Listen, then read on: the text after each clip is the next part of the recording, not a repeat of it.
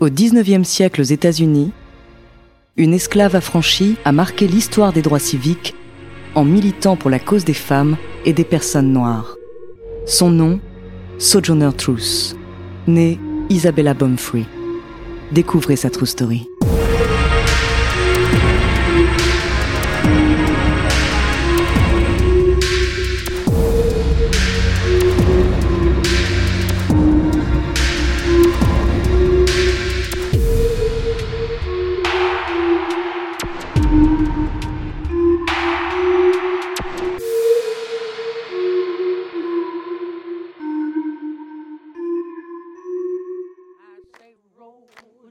Alors que l'esclavage s'apprête à être aboli aux États-Unis, Sojourner Truth, à travers son discours intitulé Ne suis-je pas une femme, pose les bases de l'afroféminisme.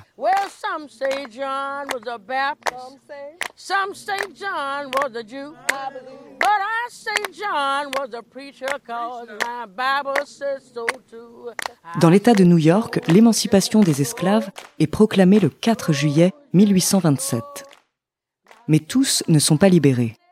C'est le cas d'Isabella Bumfree. Son propriétaire, censé lui rendre sa liberté dès la fin de l'année 1826, revient sur sa promesse. La jeune femme prend la fuite avec sa plus jeune fille. Elle trouve refuge en 1827 chez une famille de Quakers anti-esclavagistes. Elle laisse derrière elle deux de ses enfants, dont son fils, Peter, alors âgé de 5 ans, qui sera vendu illégalement. Ce dernier partira en Alabama, là où la situation des esclaves se trouve être la plus funeste. L'ancien esclave saisit la justice pour demander le rapatriement de son fils. Elle devient ainsi la première femme noire à remporter un procès contre un homme blanc aux États-Unis.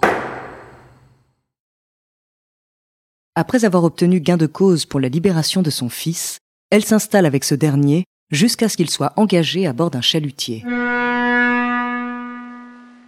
Elle reçoit plusieurs courriers de son fils durant un an, mais lorsque le bateau revient au port en 1842, il n'est plus à bord. L'ancien esclave n'aura plus jamais de ses nouvelles.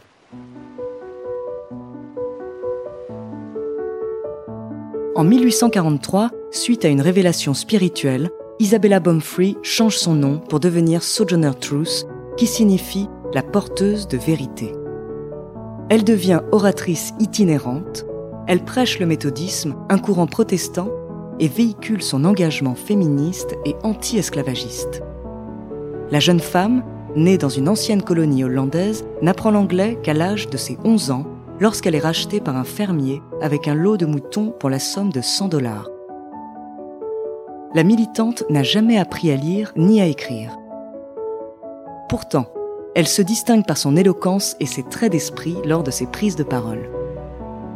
L'histoire a notamment retenu son discours au Congrès sur les questions des droits des femmes dans l'Ohio en 1851, ici interprété par la comédienne Pat Terrio.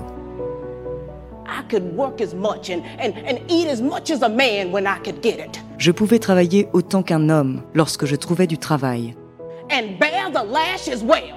Ainsi que supporter tout autant le fouet. Et ne suis-je pas une femme?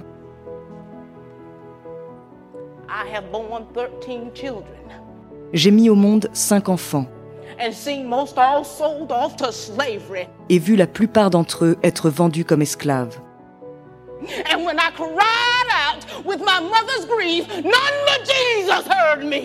Et quand j'ai pleuré avec ma douleur de mère, personne à part Jésus ne m'écoutait.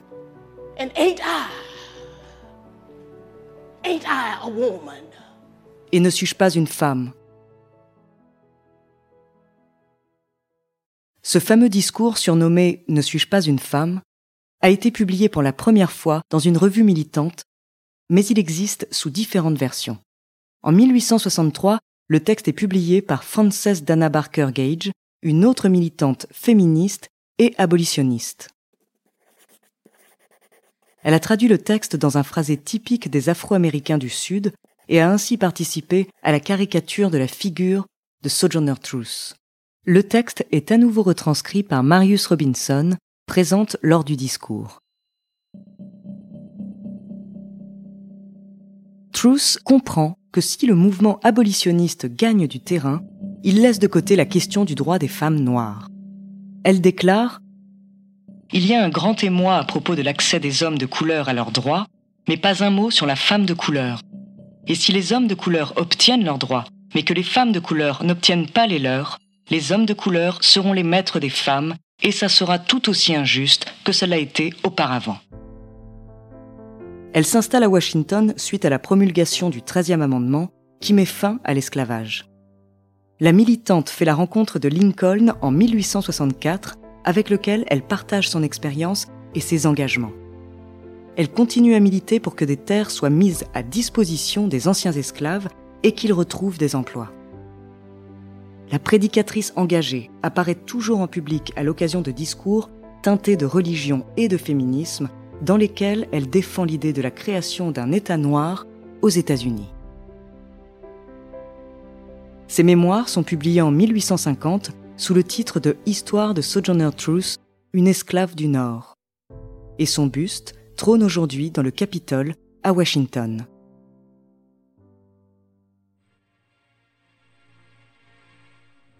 En 2009, Michelle Obama lui rend hommage.